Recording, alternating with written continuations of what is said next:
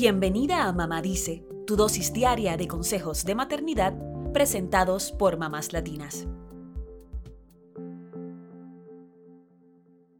¿Te ha pasado que recuerdas una discusión que tuviste y comienzas a sentir que se te revuelve el estómago y te pones de mal humor todo el día? Las cosas comienzan a salirte mal y piensas que el universo conspira en tu contra.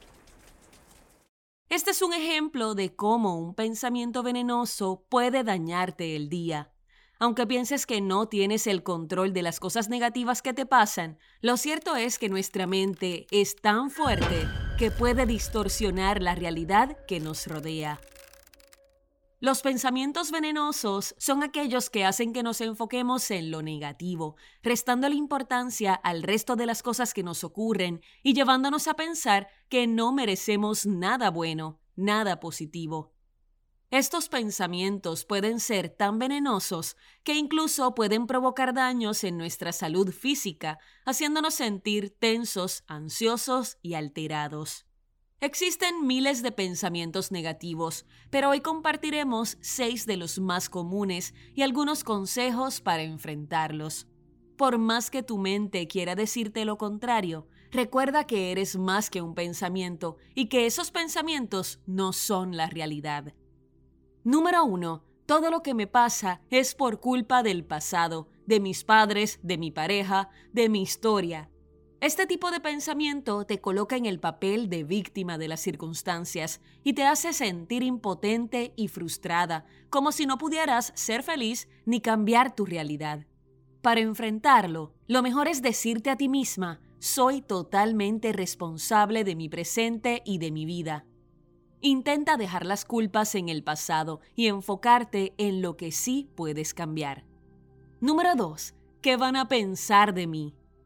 Este pensamiento hace que te enfoques en el qué dirán, dejando de lado lo que realmente sientes o deseas. Vivir pensando en lo que otros piensan hace que te olvides de cumplir tus propias metas.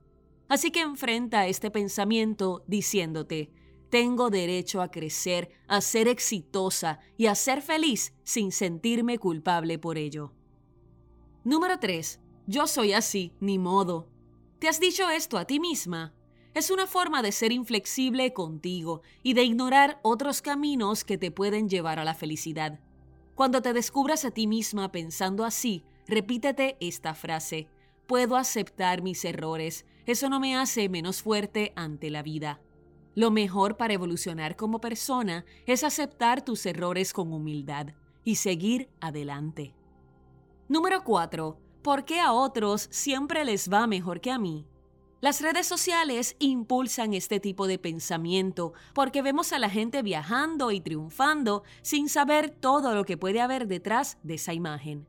Comenzamos a envidiar a los demás, a medirnos por lo que otros hacen y cuando nos comparamos siempre estaremos en desventaja, ya que la mayoría de la gente solo comparte lo bueno y no lo malo que ocurre en su vida.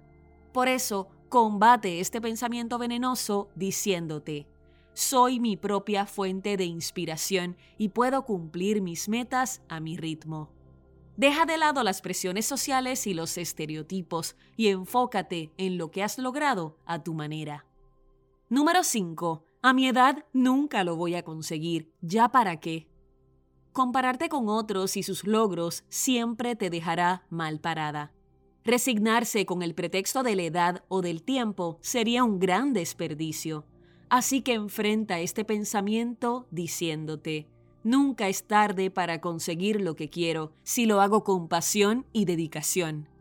Cada quien tiene su ritmo y tus habilidades pueden ser desarrolladas en cualquier etapa de tu vida. Número 6. Mi vida no tiene sentido. Este es un pensamiento recurrente cuando creemos que no sabemos lo que hacemos con nuestra vida pero una forma de luchar contra esta idea es agradecer por todo lo que has podido hacer y lo que tienes en tu vida. Decirte, agradezco todos los dones que la vida me ha otorgado.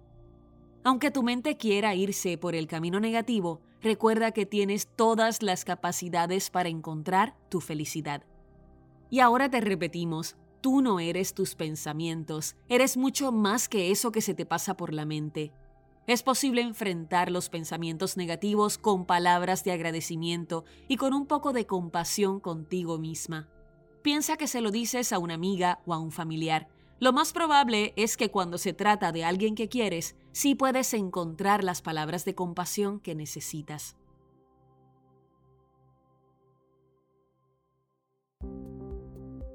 Eso es todo por hoy. Acompáñanos mañana con más consejitos aquí en Mamá Dice y síguenos en mamáslatinas.com, Mamás Latinas en Instagram y Facebook y Mamás Latinas USA en Twitter.